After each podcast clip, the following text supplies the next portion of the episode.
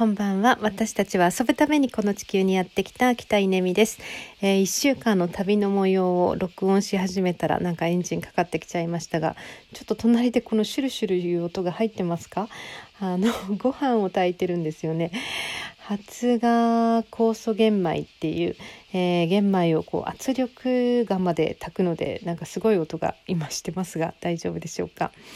えー、っとさっきスキーの話をしたんですけど、えー、もう一つ白馬のあの魅力はですねとにかく温泉ですね。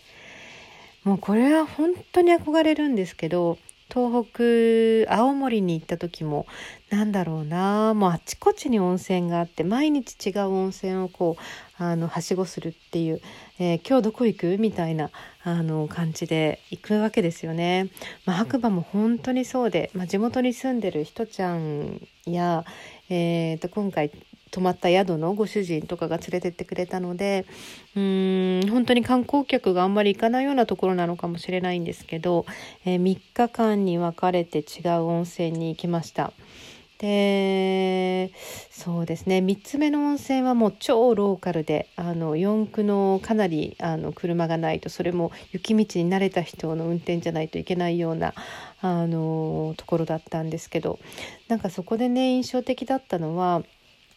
こう温泉の手前にちょっとしたこうあのコミュニティスペースがあるんですよね。でそこに男の人が3人ぐらいいてまああの地元の男の人たちなんでね私が入っていったらこうなんかお新入りみたいな感じで観光客みたいな感じでこうあのこうねあの一別してきたので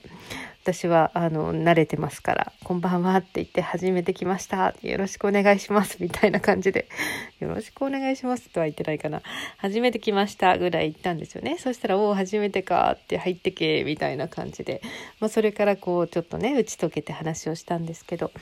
うーんなんかねいいなと思ってなんか毎日なんですよきっとその人たちはね毎日温泉に入りながらこうくつろいだところで話をする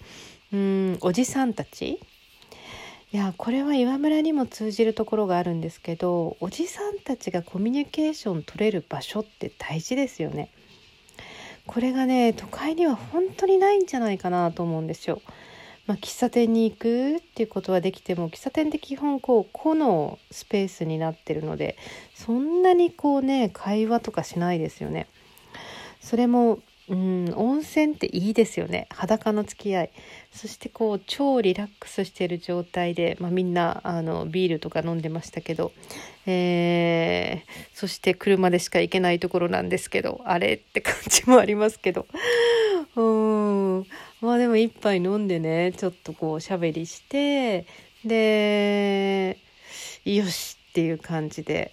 なんかとっても大事だなと思ってなんかそういう場がないおじさんたちまあおばさんもそうですけどおばさんおじさんたちはですね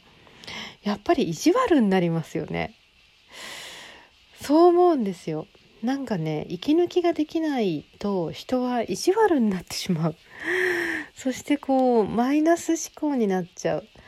うん、ネガティブになっちゃうっていうのはもうやっぱりこうコミュニケーションっていうのと性格とかですね。なんかこう生き方っていうのはすごいすごいこ